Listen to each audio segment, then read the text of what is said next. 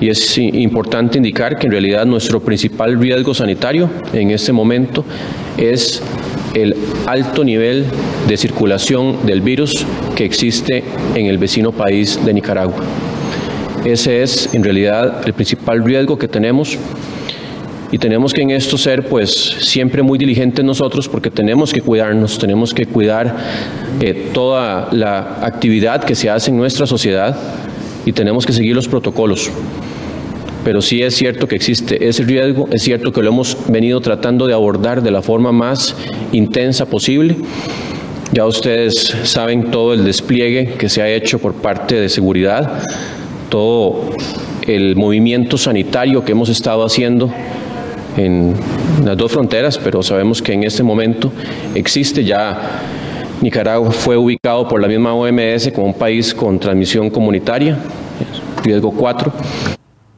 8 con 14 minutos de la mañana, muy buenos días, gracias por acompañarnos en Enfoques. Hoy queremos poner el ojo y la atención en lo que está sucediendo en Nicaragua y las repercusiones que pueda tener en Costa Rica la situación del COVID-19, ya que veíamos que el mismo ministro de Salud ha puesto atención a esa situación y la ha señalado. Y también hemos tenido mucha noticia con la situación que se ha dado en las fronteras. Y es por eso que queremos habilitar esta conversación el día de hoy. Para eso tenemos tres invitados. Vía remota ustedes están viendo a la periodista costarricense nicaragüense Lucía Pineda, que nos va a acompañar vía remota desde su casa de habitación acá en Costa Rica. También vamos a tener conectado a don Javier Sancho, ex embajador de Costa Rica en Nicaragua, y se encuentra conmigo en el set don Gerardo Castain quien es experto en temas de seguridad. Le doy la bienvenida, voy a saludar a Lucía. Buenos días, Lucía, gracias por acompañarnos.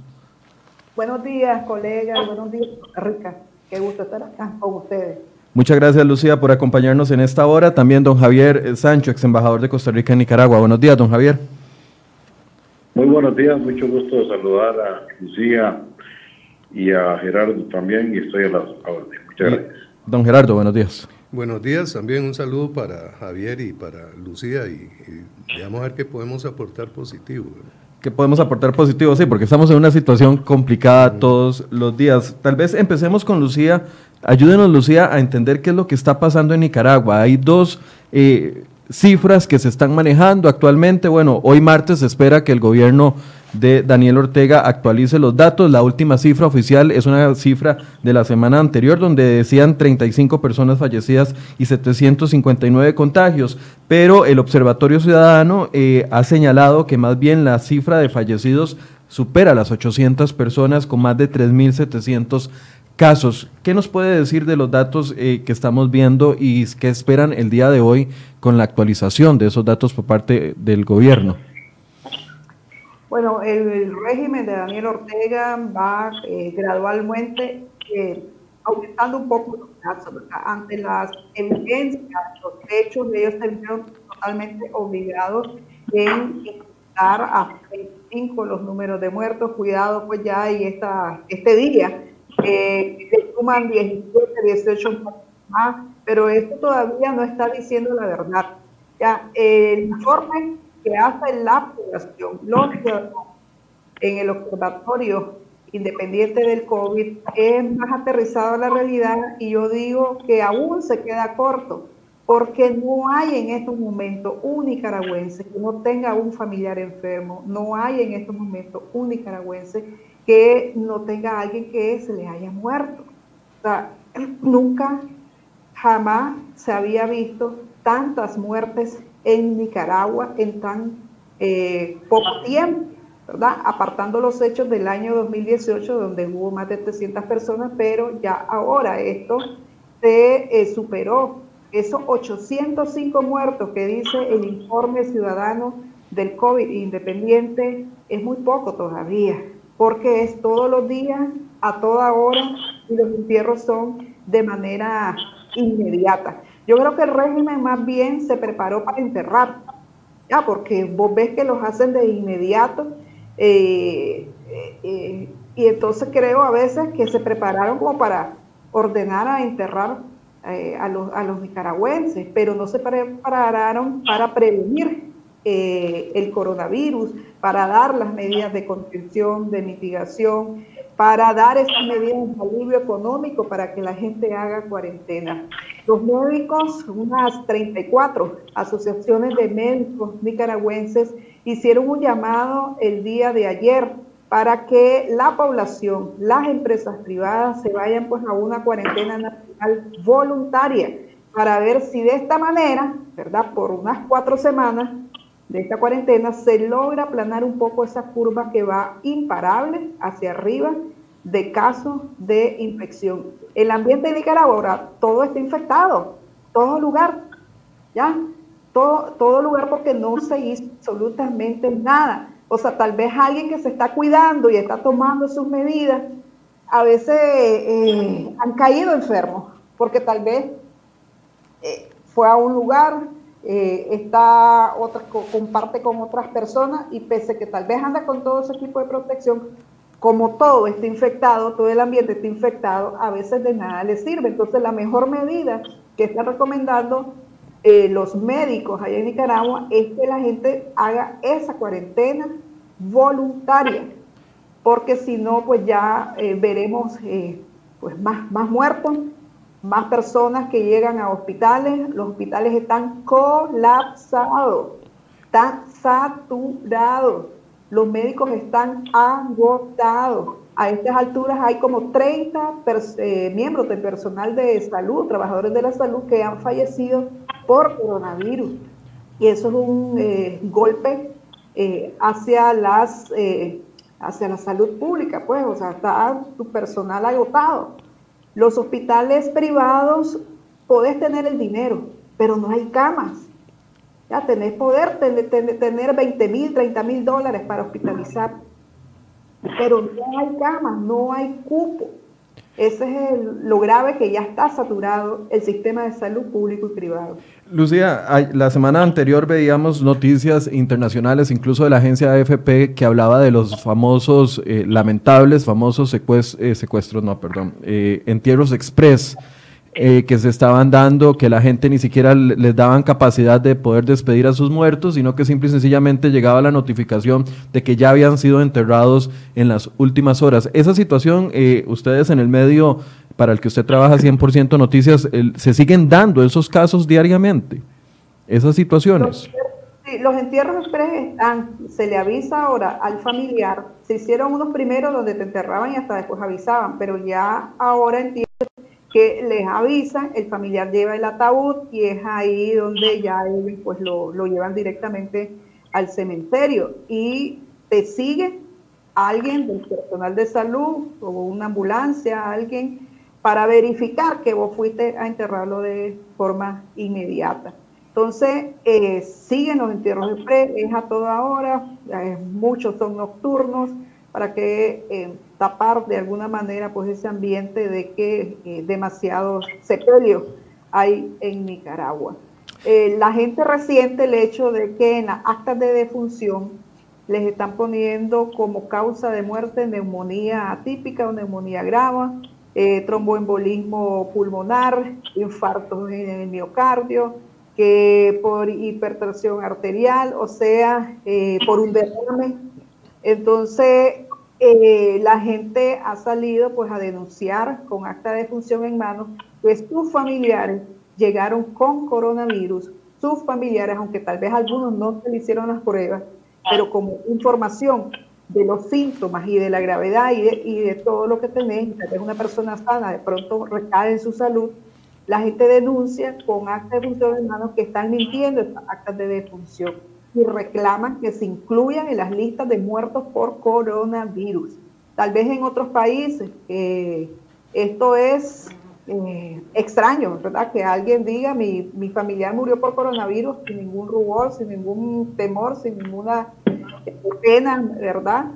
Eh, porque se tiende pues a estigmatizar a las personas por, por el tema del coronavirus, pero en Nicaragua tal vez ocurre algo diferente, es que la gente quiere que se diga la verdad. Y entonces en esa lucha por que se diga la verdad y presionar a las autoridades, es que la gente está denunciando las irregularidades que hay en las actas de defunción. Le voy a dar la palabra a don Javier Sancho porque, a ver, toda esta situación que se está viviendo, el, ministro de Seguridad me llamaba la atención que lo escuchaba hablar ayer, que venía de la frontera con Nicaragua, eh, hablando sobre el tema de los transportistas, y decía que hay comunicación con parte del gobierno de Nicaragua. Cuando le preguntan con quién habla usted, el ministro de Seguridad dice, bueno, tengo el celular de uno de los eh, generales del ejército y, y tenemos algún tipo de comunicación, pero pareciera que no hay comunicación fluida entre ambos gobiernos y eso complica la lucha contra el COVID-19. Quiero pedirle a don Javier eh, si nos puede ayudar a entender cómo están las relaciones entre Costa Rica y Nicaragua en este momento previo al COVID-19 eh, desde su perspectiva como ex embajador de Costa Rica en ese país, don Javier.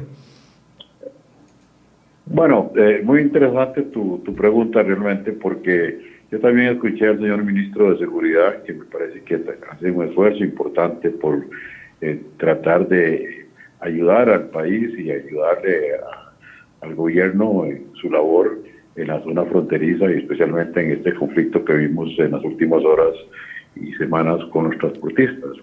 Eh, sin embargo, yo creo que hay un total desconocimiento de la forma como se maneja el, el estamento político militar en, Nicaragua. En Nicaragua eh, debemos de tener muchísimo cuidado porque todos estos militares que están al mando ahí en ese país y que son absolutamente afectos eh, eh, verticalmente leales al régimen de Ortega y de Murillo, son gente que ha sido entrenada muy bien, algunos en Corea del Norte, otros en Cuba, y son gente muy preparada desde el punto de vista de la inteligencia militar. Ellos eh, manipulan mucho la información. Acabo de escuchar, acabamos de escuchar a Lucía que hace una, un magnífico resumen de la situación hospitalaria, de realmente lo que está pasando en Nicaragua con el COVID. Eh, inclusive el gobierno de Nicaragua hasta esta semana habla solamente de 35 fallecidos. Y hoy mismo, en la mañana, está circulando una información donde superan los 56 ya eh, personas fallecidas, exclusivamente gente muy conocida, eh, donde hay militares, donde hay para, paramilitares, donde hay parapoliciales, donde hay alcaldes, donde hay exalcaldes como eh, Dionisio Marenco, como el alcalde de Masaya que murió ayer.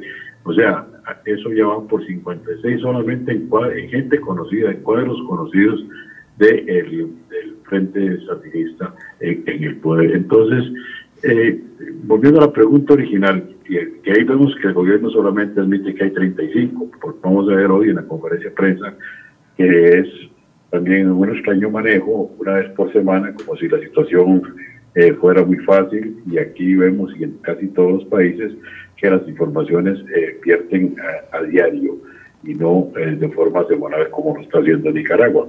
Pero yo no me confiaría mucho de, ningún general eh, nicaragüense ni mucho menos. Mi experiencia y la experiencia de mis colegas allá en, Nicaragua durante cuatro años, eh, que los estudiamos muy bien y pudimos enfocarnos muy bien en su forma de actuar y de cómo manejan ellos la inteligencia y cómo manejan la contrainteligencia también. Eh, sabemos que ellos tienen siempre un juego y que al final cualquier general puede decir cualquier cosa, puede decir que sí.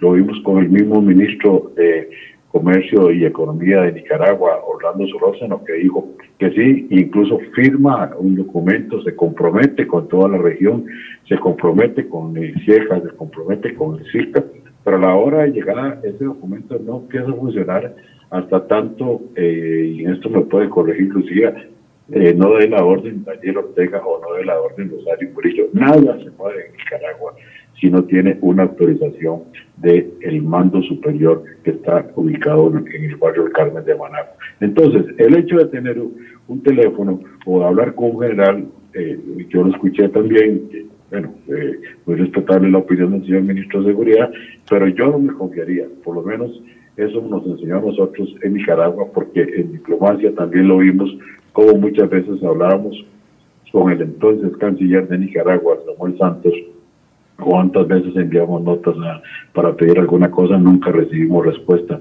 Cuántas veces pedimos, nunca se nos informó. Cuántas veces preguntamos, tampoco se nos respondió.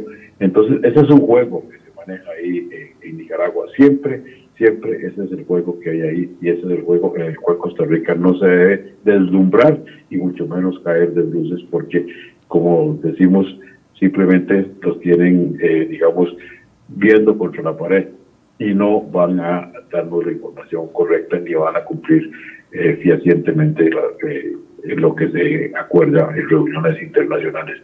La diplomacia también eso ha fallado, porque la diplomacia nicaragüense, porque en diplomacia la confianza es la que se debe construir entre los estados, se debe de tener camaradería, se debe hablar, se debe hacer una relación cordial. En otros gobiernos eh, de Nicaragua, cuando estuvo, por ejemplo, el presidente Bolaños, eh, recuerdo muy bien las conversaciones con el entonces canciller Caldera, con el canciller Roberto Tobar de Costa Rica y Caldera de Nicaragua. Había fluidez en la relación, había conversaciones, a veces habían problemas y muchas veces el canciller Tobar iba a Nicaragua o bien el canciller Caldera venía a Costa Rica y los asuntos se resolvían y no se pasaba a más. Muchas veces estos mismos problemas de la frontera, el cierre de fronteras, los transportistas. O sea, ahí, por ejemplo, eh, nada más para terminar, vino un señor que se llama Marvin Altamirano, representante de los transportistas, pero que todos sabemos que es un reconocido sandinista que eh, hace y actúa según se le ordene el régimen de Daniel Ortega. Ok, es decir, ni siquiera la situación de, emergencia por el COVID-19, una emergencia sanitaria mundial, ha, logrado o logra poder establecer un, una conversación fluida, acuerdos fluidos con entre ambos gobiernos. Yo creo que no. Yo creo que la relación es una relación muy frágil, es una relación muy fría, pero no es por culpa de Costa Rica, eso quiero ser muy franco, porque Costa Rica ha hecho un esfuerzo importante la relación se mejore, lo hizo la presidenta Laura Chinchilla en el año 2012, cuando después de los temas de Calero eh, me envió justamente a mí como embajador en julio del 2012 a Nicaragua con la misión que me encargó ella y el entonces canciller don Enrique Castillo de buscar caminos, de buscar eh, aperturas, de ver cómo nos entendemos con Nicaragua, pero definitivamente es muy difícil porque ellos eh, siempre tienen que tener alguna justificación para ir eh, eh, haciendo lo que han venido haciendo ya durante este régimen de Ortega y Murillo, eh, de 13 años ya en el poder. Primero que nada, sostenerse en el poder. Segundo, ir creando siempre esa animadversión hacia, hacia Costa Rica, eh, ponernos como los malos, como que somos gente que explotamos a los nicaragüenses, que somos gente que no queremos a Nicaragua, todo lo contrario. Costa Rica es un país que le ha dado muestra siempre a Nicaragua de su afecto y de su amistad. Lamentablemente no hemos recibido esa reciprocidad. El hecho de utilizar la frontera, el hecho de utilizar transportistas, el hecho de dejar transportistas costarricenses prácticamente secuestrados durante semanas ahí en Nicaragua, eh, a la buena de Dios, eso es una señal que pues dice eh, mucho de lo que está pasando en Nicaragua, de la forma en que se comporta el régimen nicaragüense. Y eso es lo que nosotros vimos. Y en diplomacia, pues repito, muchas veces lo vimos cuando tuvimos costarricenses uh -huh. detenidos ahí en Nicaragua, cuando pedimos informaciones sobre eh, situaciones especiales, sobre por qué se les cerraba el paso a productos costarricenses que iban hacia ni siquiera Nicaragua, iban más arriba de Nicaragua, iban a Honduras, iban a El Salvador. Y eh, la, en esas crisis siempre tuvimos problemas, tratamos siempre que la diplomacia siempre actúa, trabaja silenciosamente la diplomacia, pero muchas veces encontramos con paredes, porque todo al final es, hay que esperar a ver qué nos dice la señora, hay que esperar a ver qué nos dice el comandante, y así en esa situación la diplomacia no puede funcionar tampoco. Ah. Como repito, no me confiaría yo de lo que me diga a mí un general del ejército de Nicaragua. Sí, y, y, lastimosamente ese es el único punto de contacto, al menos hasta que de lo que nos ha dicho las autoridades costarricenses. Quiero también poner en este contexto inicial no solo la situación en Nicaragua que nos decía Lucía, lo que nos aporta de relaciones binacionales, eh, don, don Javier, sino también el tema de la importancia de la frontera a nivel de seguridad. Sabemos de que la frontera es muy porosa, más de 300 kilómetros. El ministro de Seguridad ha dicho es imposible colocar eh, policías en toda la frontera para sostener algún tipo de tránsito de personas que anden buscando ayuda o también de temas que históricamente en la frontera se han traficado. Sí, claro, hay, que tomar en cuenta eh, el momento que estamos eh, viviendo, ¿verdad? Ni siquiera Yo diría que las guerras mundiales han tenido un impacto tan profundo en el mundo eh, como tal, eh, y ni siquiera tampoco eh, la explosión de las bombas atómicas en, en Japón. o sea, esto es impactante y de hecho repercute, repercute en la criminalidad, repercute en el comercio, en lo político y como dice Javier, mucha gente se puede aprovechar de esto. la, la, la situación en la más bien, eh, lo que comentaba usted ahora de, esa, de esa eh, comunicación que hay del señor ministro, de, Michael, con algún general, claro, hay que tener cuidado. Eh, hubo una experiencia en el secuestro de Boca Tapada, en donde hubo unos nicaragüenses involucrados y Nicaragua efectivamente envió gente de inteligencia de allá para acá y estuvieron ahí en el Ministerio de Seguridad Pública, pero en un momento dado a mí me contactó otra gente nicaragüense y me decían, tengan cuidado porque lo que vienen a recoger información y llevársela. O sea, no, no estaban ayudando directamente en el secuestro, sino que traían otro fin. O sea, era un medio para lograr un fin. Y desde esa perspectiva, sí, sí, eh, el respaldo a Javier eh, en, esa, en esa apreciación. Los acercamientos pueden no ser confiables. eso no, no pueden ser confiables o, o, traen otro propósito. Eh, sin embargo, en algunos de esos casos eh, sí fue efectiva la comunicación que hubo, digamos, en la zona norte, en la zona fronteriza, con algunos policías, de, digamos, del lado de Nicaragua, y, nos ayudó a identificar eh, a sujetos responsables, a Julio Loco y, a otros tipos de esos. Pero sí hay que tener cuidado porque son medios para lograr un fin. O sea, no es un fin en sí mismo el ayudar en el secuestro, en esos casos. la otra situación que existe también eh, en base a esa experiencia es que en la frontera, eh, en, tiempos de paz, en tiempos normales, por decirlo de alguna manera, eh, ahí se mueve mucho ciudadano nicaragüense. En los naranjales que hay ahí son zonas muy extensas, normalmente pasan de, Nicaragua a trabajar a, los naranjales. O sea, es un movimiento que, que, que, se da precisamente porque la mano de obra es barata. O, o o los dueños de los naranjales, las empresas, le pagan menos a los, a los, a los nicaragüenses, otros extranjeros que están ahí, y eh, les van a pagar menos, entonces se les hace atractivo a ellos, y esto eh, genera un canal de, ¿de qué?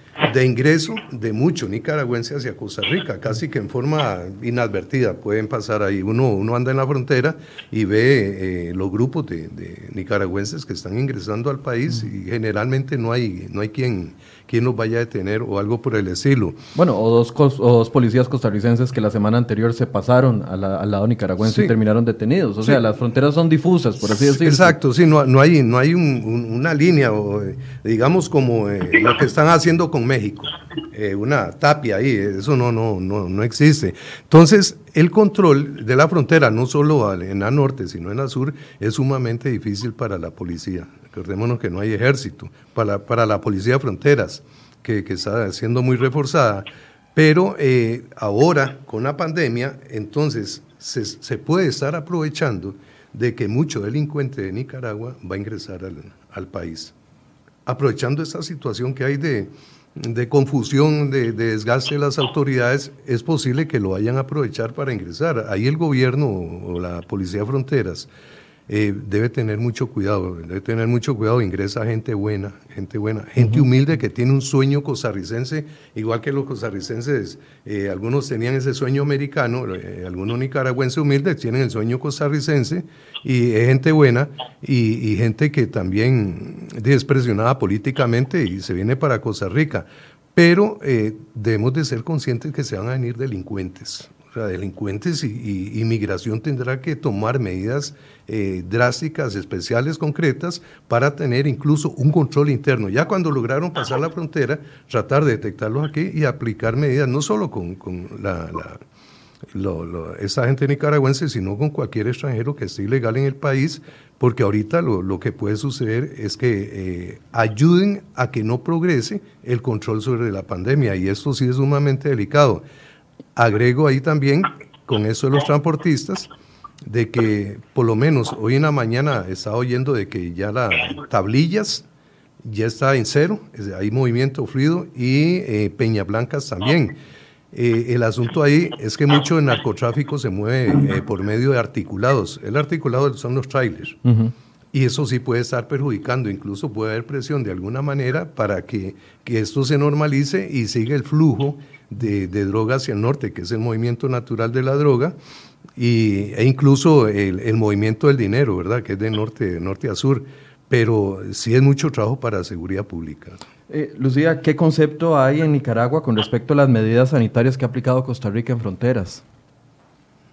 Yo creo que la gente de Nicaragua está consciente de que era necesario tener que cuidar, tener que cuidar a sus ciudadanos. Incluso es la población que está también demandando en Nicaragua cuarentena, eh, similares a las que ha eh, puesto Costa Rica, eh, similares incluso a las que ha puesto pues El Salvador, pero yo creo que nos acercamos más a las que pone Costa Rica, que han tenido pues excelentes resultados.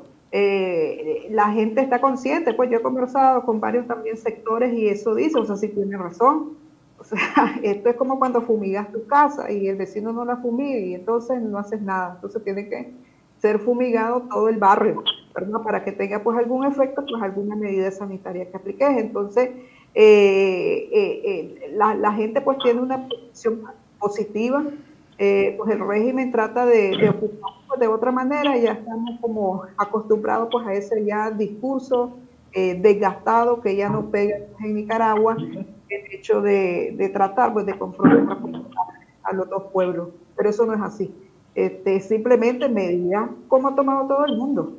Ya, o sea, cada quien dice, bueno, van a entrar, cerramos eh, las líneas aéreas, los vuelos. que si Nicaragua quedó cerrada porque los otros países la cerraron, ¿ya?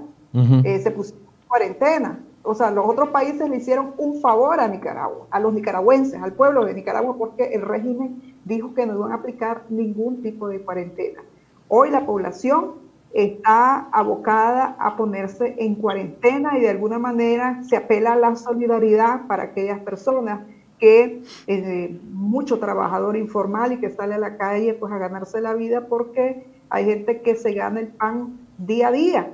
O sea, con lo que ganan diario ya se compran su arroz, sus frijoles, su librita y ya hacen pues su, su comida. Es una realidad bastante muy difícil y por eso es que se urge a las autoridades de Estado que les den alivio a ese, eh, a ese sector o alivio de, de otro tipo, pues también a las empresas. No hay nada, o sea, no hay ninguna opción. La, única opción que ofrece el régimen es que te muras, o sea, que te mueran nicaragüenses. Apostaron a la famosa inmunidad de rebaño, se compara a Suecia, pero a los suecos, pero nada que ver. Entonces, eh, más bien se, se apuesta pues, a un genocidio virósico como se ha estado denunciando.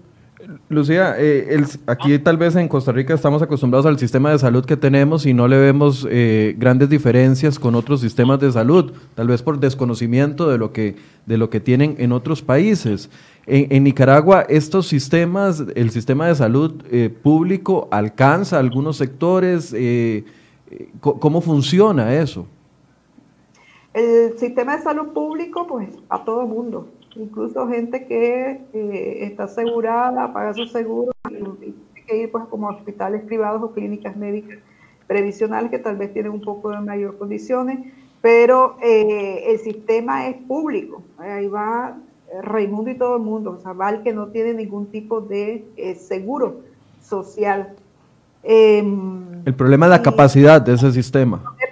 Capacidades de todo, pues y ningún sistema de salud, y lo han dicho claramente en el mundo, va a aguantar lo de la pandemia, ha aguantado pues lo de la pandemia. Eh, ¿Y cómo lo controlas para que no se, te sature de enfermos y que se te agote tu personal de salud? Pues con las cuarentenas. Y a Costa Rica pues eso le ha dado resultados. ¿Ves? Incluso pues ahora las autoridades acá te dicen no se relajen, no hay que confiarnos tampoco. Y entonces eh, vamos pasito a pasito, eh, pero tampoco relajarnos por completo. Vos ves en Nicaragua, cuando no hay un Estado responsable, eh, mucha gente que tal vez no tiene toda la información, mucha gente dice, se relaja, se confía. Y hay un dicho, no sé si cultural ahí en Nicaragua, que tal vez por tanta tragedia que ha sufrido el pueblo, ¿verdad? Con terremotos, con guerra, y es que tal vez lo ocupan ellos como una forma de resistir, pues allá en Nicaragua, y es que les decís y les advertís, y, hay mucha gente que te puede, trae esta frase, incluso yo la he encontrado pues en gente profesional, de algo nos vamos a morir. Entonces, me molesta cuando dicen eso, o sea, no, no. Eh, pero de alguna manera tal vez la lectura puede ser de que tanto ha sufrido el pueblo de Nicaragua que eh, ya pues otra eh, situación de calamidad más piensan de que, va, que se va a sobrevivir, pero esto es serio, ¿verdad? Esto es en serio, eh, que hemos visto pues la pandemia y ya también muchas personas han tomado pues conciencia de que se tienen que cuidar, se tienen que pues, acuerpar, ponerse pues en cuarentena y tomar pues todas las medidas. Vieras que todos los días yo recibo o sea, como te decía al comienzo, no hay un nicaragüense que no tenga alguien conocido que se murió o que esté enfermo. Lo, los datos de mi círculo más o menos ¿ya? De enfermo y parte, ¿verdad?, de, de, de fallecidos. Con los datos que les han dado las organizaciones eh, que no son de gobierno, ¿se puede prever en qué sectores se está dando más contagios? Eh, ¿Será en el centro del país? ¿Será hacia el lado del sur, es decir, con la frontera con Costa Rica? Eh, ¿Hay datos de eso? Según el monitoreo ciudadano, la, la, mayoría de los contagios están en Managua, luego que le sigue Masaya, la ciudad de Masaya, Matagalpa, que es en el norte, eh, está parte del epicentro de esos brotes en el occidente del país, en Chinandega, y, y así se ha visto pues la distribución, eh, tal vez no tanto arriba, pero ya esto va avanzando, ya el virus está en todas partes y eso va a ser totalmente, no se va a, poner, no se va a poder contener. Yo tengo familiares en San Carlos, Nicaragua, pues estamos ahí por el río San Juan, Perizo, y San Carlos está infectado. Mi familia, los que están viviendo ahí, están eh, encerrados en cuarentena. Y pues los negocios turísticos, pues uno de mis familiares pues tiene un pequeño hotel y no hay ningún cliente, o sea, todo está cerrado, el restaurante tienen está cerrado, lo único servicio que mantiene tal vez es eh, la, la elaboración de pizzas a domicilio y para evitar pues aglomeración, pero ya todo está infectado en esa zona pues de San Carlos, Río San Juan.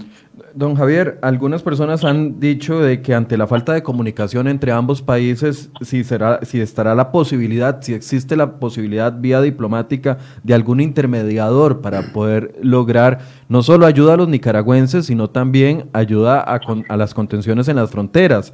Esos mecanismos existen, no sé, alguien ha hablado hasta de la ONU, por ejemplo. El SICA también podría utilizarse. Ajá, el SICA. Don Javier, ¿me escucha? Sí, claro.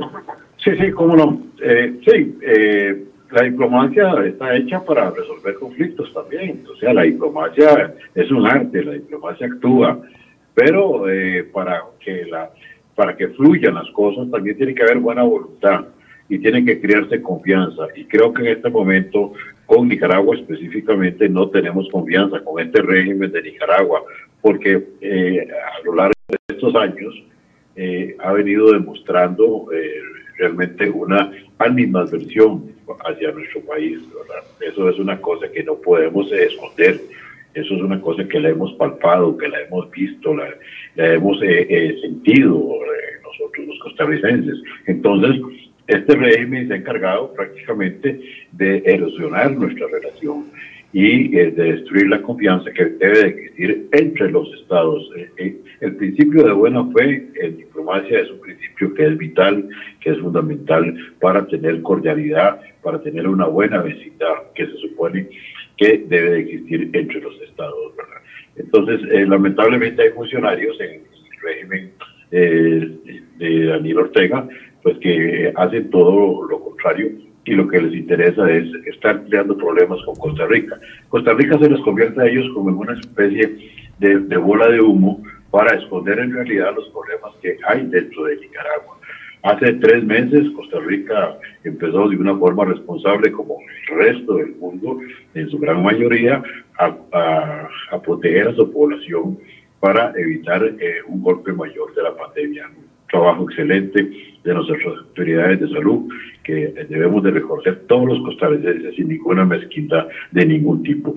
El trabajo del ministro Daniel Salas ha sido excelente, el trabajo de la Caja del Seguro Social de Román Macaya también ha sido excelente. Yo creo que Costa Rica eh, se ha comportado como debió de ser. Sin embargo, por ejemplo, Nicaragua lleva tres meses de estar en un holgorio completo. O sea, el régimen está invitando a la gente a que vaya a manifestaciones públicas, a que participe de carnavales. Vi fotografías y videos de gente en, en Masaya, de gente en Chinandega, bailando a San Pascual Bailón este, y celebrando el COVID con amor, casi como un, esto se veía casi como un libro ya de García Márquez, una cosa eh, eh, extrañísima, ¿verdad? ¿Cómo vamos a, recibir el COVID con amor? El COVID lo tenemos que recibir con mucha prudencia y escondiéndonos todos en las casas y confinándonos para y seguir las recomendaciones de las autoridades de salud. Pero, por eso, esa, esa idea que algunos... Muy tarde, muy tarde para actuar y ahora estamos viendo el pico este grande, como lo dice Lucía, de que está golpeando realmente a la población, que es una población noble, el pueblo nicaragüense es un pueblo bueno, es un pueblo trabajador, su gran mayoría son gente que merecen nuestro respeto y nuestra consideración. Pero por eso, esa idea de que algunos dicen, bueno, ante la inacción del gobierno nicaragüense, entonces podemos, eh, podemos no, el pueblo de Nicaragua podría pedir ayuda internacional para que alguien intervenga, para que alguien ayude en la protección del pueblo. O sea, e, esos mecanismos existen. Alguien ha hablado, cascos azules, incluso he escuchado o he leído en, en algunas eh, publicaciones. ¿Eso, ¿Eso es realista o no es realista? Estamos fuera de... Bueno, hay que hacer... Eh, habría que hacer una, una, una gestión internacional, pero en este momento no veo a Costa Rica moviendo, eh, digámoslo así, el músculo diplomático, ¿verdad? Que sería lo ideal de que un país eh, tome, y en este caso creo que Costa Rica tiene todas las credenciales para hacerlo, para invocar este, eh, en la OEA, por ejemplo, y, invocar también en, el, en las Naciones Unidas, si fuera necesario, algún tipo de asistencia humanitaria para Nicaragua. Aquí estamos ante como lo ha dicho, eh, se ha dicho muchas veces eh, y se viene repitiendo cada día más, estamos ante un genocidio encubierto por parte del régimen de Ortega y de Murillo. Aquí se está muriendo la gente en Nicaragua, la gente está sin asistencia hospitalaria. Esos datos, esas cifras que da el gobierno de Nicaragua son absolutamente falsas, son absolutamente ridículas. O sea, es que no pueden ser creíbles. Repito, esta misma mañana circulan 56 nombres de altos cuadros del Frente Sandinista que han muerto en, estos días y el gobierno solo dice que han muerto 35 personas en general. Pero ¿cuántas muertes? Así como lo dice Lucía, que conoce gente todos los días que tiene un familiar enfermo o alguien que se le ha muerto. A mí también mucha gente me ha llamado eh, de Managua, amigos como eh, que tengo allá todavía, gente que, que trabajó con nosotros en, y me han dicho se me murió fulano, se murió sultano. Eh, eh, todos los días tenemos informaciones de, eso. Entonces es imposible de creer. Claro que se puede pedir una asistencia internacional. Claro que incluso ahora cuando lo de los traileros, en algún momento eh, dije que se debió haber pedido la intervención, por ejemplo, de la Cruz Roja Internacional para salvaguardar la vida de los traileros centroamericanos que estaban atrapados en el territorio nicaragüense, porque realmente fueron prácticamente retenidos, secuestrados por el régimen de Ortega y por sus eh, testaferros como Altamirano, que hace el trabajo sucio y los, los sostuvo ahí eh, bastante tiempo. Entonces, eh, tres, tres semanas. Ahí se puede pedir perfectamente cuando ya hay riesgo de vida, se puede pedir la asistencia internacional, pero tiene que haber un músculo eh, político diplomático que haga esa, esa presión. No tengo mucha fe, franco, en esto en cuanto al SICA, porque eh, el SICA se ha venido eh, pues visualizando como una institución que no funciona como debe funcionar. Y un ejemplo de eso es que ya llevamos dos años de los hechos sangrientos de abril del año 18 en Nicaragua y yo no he visto todavía ningún pronunciamiento serio, fuerte, formal por parte del secretario general del SICA, el guatemalteco Cerezo, sobre la situación de Nicaragua, qué está, qué está pasando con los presos políticos en Nicaragua. Y Gerardo Castaño acaba de decir también algo muy cierto. Ahí en Nicaragua soltaron en medio de esta pandemia a mil y resto de, presos. Ninguno es político, todos son presos comunes y también Costa Rica debe prestar muchísima atención a esa situación y al impacto que nos puede generar eso en nuestra seguridad eh, ciudadana. eso es lo que, les iba a plantear a los tres y quiero escuchar la opinión con respecto a este tema en específico. Algunos temen un éxodo masivo como el que sucedió en los años 80 hacia el país. Ya don Gerardo se acercaba un poco a eso, poniendo en perspectiva la situación de las personas que tienen problemas con, con, la ley. Pero e, esa posibilidad e, e, es latente en este momento. Tal vez don Gerardo empiece y le pregunto luego a Lucía y a don Gerardo. Sí, claro, eh, hay, hay, una situación eh, que hay que tomar en cuenta en esto de la protección de, de nuestro país. Y si, digamos, esta situación en Nicaragua eh, sigue acomodada, sigue ese camino que lleva, se va a volver eh, un riesgo, tomémoslo como riesgo, no un peligro, sino un riesgo para Costa Rica. Eh, si enfocamos eh, el caso de, la delincuencia común, no solo va a ser un riesgo para la seguridad, sino que esos mismos delincuentes pueden traer el virus o aumentar aquí la estadística de, contagiados y eso es sumamente grave. Eh, yo estoy de acuerdo con Javier y también agregaría que en un momento dado Costa Rica podría pedir ayuda internacional para nuestra protección, no para la protección de Nicaragua, pero si lo tenemos ahí es una bomba de tiempo. O sea, nosotros podríamos pedir ayuda para nosotros. Hay que ver que eh, es difícil que la Policía de Fronteras o el Ministerio de Seguridad Pública o la Fuerza Pública pueda abarcar toda esa franja eh, fronteriza. Es, es, casi imposible. Y, y, si la gente empieza a pasar, vamos a tener que pedir ayuda. Hay una frase que dice que la estadística hace la normalidad. Un hecho de tanto repetirse se vuelve normal. Si esto ocurre en Nicaragua, nosotros vamos a estar en un riesgo grave, un riesgo extremo, y, y sí va a haber que pedir eh, algún tipo de ayuda para, para asegurar eh, nuestro país, no para asegurar Nicaragua, pero crear un blindaje sanitario para que eh, esto no se desborde. Ahora, si no hemos sido exitosos en el, en, en el tiempo, en la contención de, de, de tráfico ilegal de personas, en una circunstancia de emergencias, tenemos las capacidades como país para sostener un, riesgo humanitario, que sea si es humanitario o un riesgo eh, de otro tipo de, masivo de personas. Sí, yo entiendo. Lo que sucede ahora, eh, por ejemplo, en seguridad o en materia táctica, nosotros tenemos un lema, primero nos aseguramos nosotros para poder ayudar a otras personas. Si nosotros no estamos seguros, no podemos ayudar a otras personas. Y, en esto eh, hay que ser con un pensamiento firme primero, eh, aseguremos nuestro país y a partir de ahí vamos a poder ayudar no, solo a nicaragüenses, sino a cualquier otro extranjero. Pero si, si, si la frontera eh, no se puede sostener, no se puede blindar la frontera para que pase gente eh, potencialmente contagiada, hay que tomar medidas. Y en ese caso es donde yo digo que hay un argumento para asegurar nuestro propio país con una ayuda eh, externa, no sé, la OEA o las Naciones Unidas, y, que nos ayuden a mantenernos seguros para poder ayudar a otras personas. Si, si ahorita, y es, es una costumbre que, que, se hace eh, a, nivel gubernamental, eh, si ahorita estamos luchando contra la pandemia y empezamos a ayudar a otras personas sin estar nosotros seguros, eso va a ser un, mal procedimiento. Lucía, ¿usted qué piensa de, esa, de eso que se ha mencionado? ¿Hay la posibilidad de un éxodo masivo? Hacia Costa Rica? Eh, bueno, puede o no puede ser. Yo creo que como la gente está viendo que Costa Rica está tomando pues sus medidas estrictas de resguardo de la frontera, las medidas sanitarias, eh, puede que tal vez paren pues eh, un poco.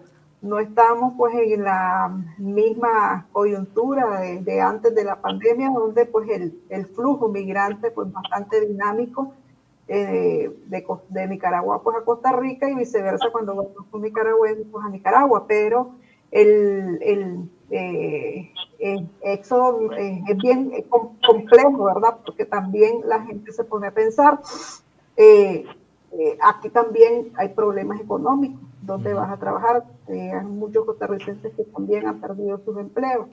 Entonces, parte de la lógica de nicaragüense es que si me voy a morir, pues me, muero pues en, mi tierra, ¿ya? Y puede que eso los pare, porque hay unos que están enfrentando pues la pandemia pues, en sus casas, en familia, y pese pues a las dificultades económicas. Eh, no lo veo tal vez así tan cercano el tema de, de, éxodo por todas las medidas, ¿verdad? Que eh, se ha tomado pues acá en Costa Rica y también algo cultural pues del nicaragüense que se dicen, o sea, me quedo aquí en Nicaragua comiendo arroz y frijoles y si me voy a morir me muero en mi tierra, ¿ya?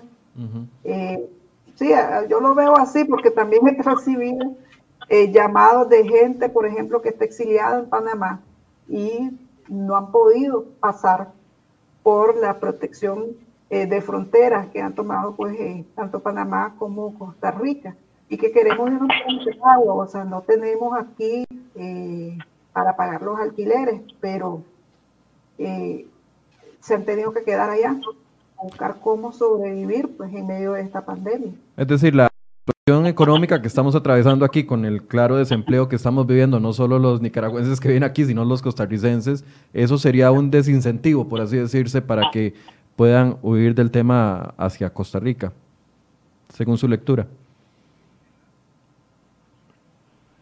No te escuché, fíjate que se interrumpió. No, le decía que el tema de que la situación económica aquí se ha complicado, entonces eso podría desincentivar a la gente a venirse para el país sabiendo que también hay medidas sanitarias en fronteras más fuertes. Sí, yo creo que sí, eh, porque por ejemplo hay costarricenses que emplean una, bueno, nicaragüense pues en labores de, de la casa, domésticos, eh, tiendas también que pueden contratar a nicaragüenses, pero está difícil la cosa. Y ahí ha habido cierres, han habido pues, eh, costarricenses que han perdido su empleo y, un costarricense desempleado no va a poder contratar pues, o continuar con los contratando pues, a nicaragüenses. Entonces, eh, no lo veo tan, tan, tan fácil, o sea, de que haya pues como, como un éxodo, pues tomando en cuenta de que estamos pues ante un virus que se puede infectar pues en cualquier momento y la gente toma como opción pues quedarse de alguna manera pues en su tierra pues aguantando pues la tempestad. Don Javier, la misma consulta.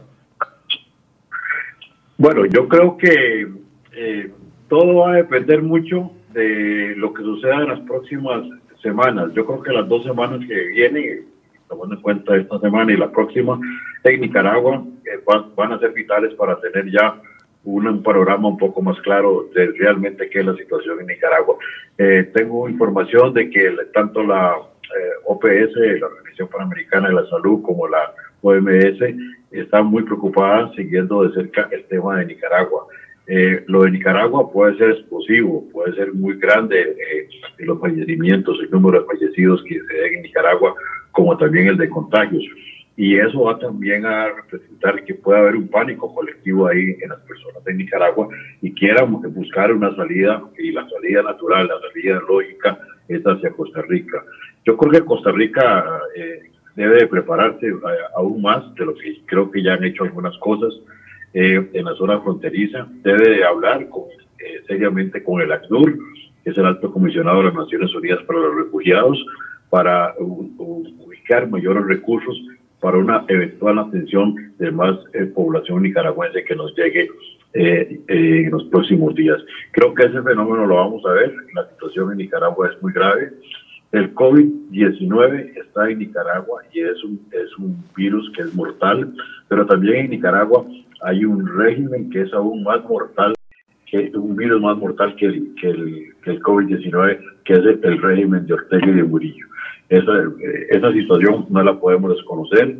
Es un régimen que está desgastado, que está recibiendo sanciones fuertísimas de los Estados Unidos en altos funcionarios, inclusive el jefe del ejército, general Avilés, ha sido sancionado, el ministro de Hacienda ha sido sancionado, la misma vicepresidenta Rosario Murillo ha sido sancionada por los Estados Unidos. Hay sanciones de la Unión Europea. Ellos están prácticamente que acorralados, han ido perdiendo fuerza. Venezuela ya no les está suministrando los chorros de dinero que en algún momento se los envió Chávez y Maduro, el petróleo y la gasolina y el diésel que les mandaban, se les está dificultando toda esa situación. Entonces yo creo que en Nicaragua hay un problema que si no es el COVID-19, es el régimen propiamente de Ortega y Murillo en algún momento va a, pues, a causar un, daño mucho mayor. Y creo que Costa Rica debe estar preparada, debe estar preparada, como lo dice eh, Gerardo, que está ahí en nuestras fronteras. Es una frontera muy grande, muy larga, y complicada, pero nosotros debemos de prepararnos y ver la posibilidad de establecer un cordón sanitario, que en eso puede cooperar la Organización Panamericana de la Salud, también eh, establecer un cordón de seguridad mayor y ahí sería ver la posibilidad de invocar eh, alguna fuerza para poder nosotros contener eh, un eventual inclusive ataque de, la misma del mismo régimen nicaragüense hacia Costa Rica. No nos extrañemos de eso. Eh, Ortega es un hombre que está muy acorralado, repito, y también todo su, su establishment y puede ser capaz de cualquier situación difícil para con nuestro país. Esperamos que no sea así, esperamos que reine la cordura y que la diplomacia pueda todavía hacer alguna cosa. Pero sinceramente yo veo que tenemos, como lo ha dicho el mismo ministro de Salud, una situación difícil con Nicaragua.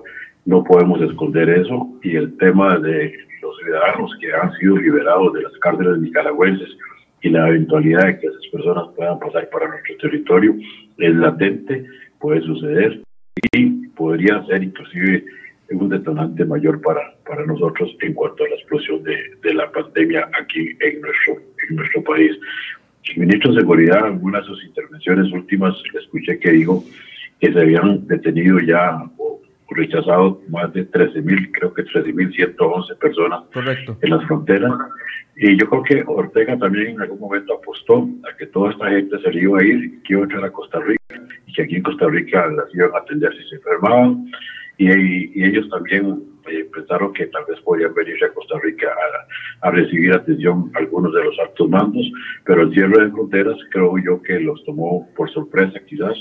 No pensaron que Costa Rica iba a ser tan estricto o tan enérgico en ese cierre de fronteras que me parece que fue tomado en un buen tiempo. Vamos nosotros adelante en este tratamiento de la pandemia tres meses en relación con Nicaragua, que hasta ahora, por propia voluntad de los ciudadanos y algunas organizaciones democráticas, se están pidiendo a los ciudadanos que se, que se confinen en sus casas, que hagan cuarentena, que hagan distanciamiento social, etcétera, que no o incluso hay un llamado del COSEP ayer de la empresa privada para que algunas actividades que no son básicas para el país se paralicen y que la gente se quede en sus casas. O sea, hay un llamado ya a la conciencia de la gravedad que representa esta pandemia que azota al mundo. Bien, eh, don Gerardo, tal vez a modo de conclusión, puntos a los que usted le pondría eh, más atención?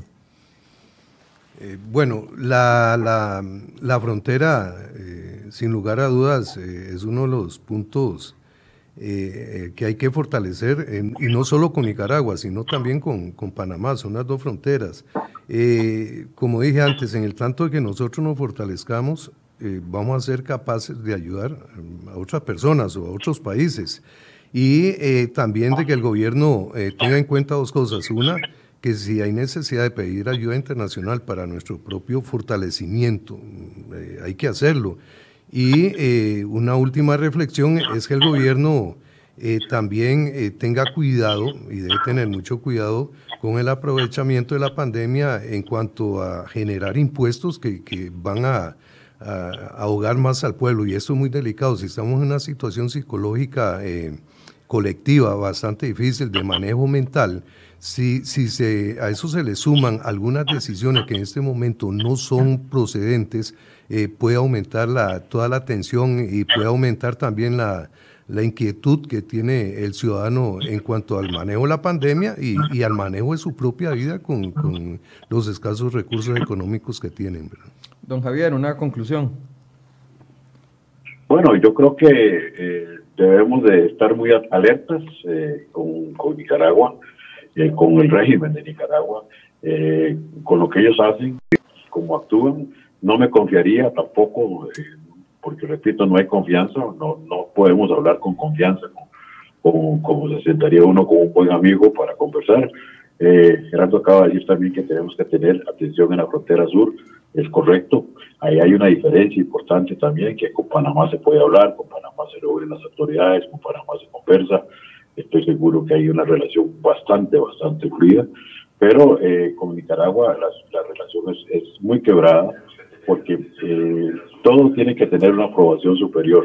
Eh, inclusive vi en esta firma de este documento que el ministro firmó y después desapareció y cuando se le fue a buscar para preguntarle a Solórzano qué, qué pasaba, por qué estaba todavía cerrada la frontera, si le había habido un acuerdo, el señor no aparecía por ningún lado. Esta es una estrategia que usan, se esconden entonces para esperar a que desde el barrio Carmen, eh, entiéndase, donde está el búnker de Ortega y de Murillo, den la orden de que, bueno, sí, ok, ahora sí pongan a funcionar lo que firmaron.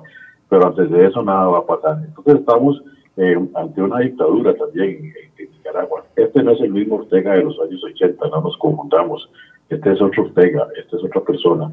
Este es un empresario, como me lo dijo a mí, eh, uno de ellos, eh, los empresarios más connotados de Nicaragua, cuando lo saludé en Managua. Me dijo, no se confunda, embajador, este no es el mismo Daniel Ortega de los años 70 que llegaron aquí con los rifles echando todavía humo lleno de barco. No, estos son empresarios iguales que nosotros y nosotros tenemos ya un trato con ellos. Por eso, en gran parte, la empresa privada tiene una responsabilidad muy seria. Y en Nicaragua hay que sentarse detenidamente para ver con quién se puede conversar, para ver cómo se pueden buscar caminos que logren ya una apertura eh, en ese país. Es un problema interno de Nicaragua, son los nicaragüenses los que lo tienen que resolver, pero Costa Rica es un vecino que puede ser afectado eh, de una forma directa con cualquier situación que se dé en ese país. Gracias, don Javier. Lucía, una conclusión y cierre. Bueno, yo le pido pues a todas las naciones, tanto acá, Nicaragua, Costa Rica, al pueblo, también a, a salvadoreños, ¿verdad? Porque tenemos pues frontera en común a los hondureños, que pues nos pongamos en oración, ¿ya? Y que Dios tome control sobre toda esta situación que está ocurriendo pues en la región a la población porque tome sus acciones siempre de medidas sanitarias, de protección. Quienes están acá, nicaragüenses en Costa Rica, pues que no vayan en este momento eh, a, Nicaragua. Y quienes están, eh, pues en Nicaragua no es momento, ¿verdad? Dice la misma Biblia, todo tiene su momento. En este momento es de quedarse en casa, ¿ya? y no de, de flujos migratorios. Es momento de quedarse en el lugar donde está. ¿ya? para tu propia protección, para salvar tu propia vida. Bien, les agradezco mucho a los tres por, ayudarme a poner en contexto la situación que, que, se está viviendo desde diferentes puntos de vista, el punto diplomático, el punto de vista humano y también el punto de vista de seguridad. Ese es el objetivo del programa de hoy. Muchas gracias por su compañía. Vamos a estar pendientes de lo que suceda hoy con las nuevas cifras que se den oficiales y seguirlas comparando con las eh, cifras independientes que reflejan la preocupante situación que se está viviendo en nuestro vecino país. Muchas gracias por su compañía y muy buenos días.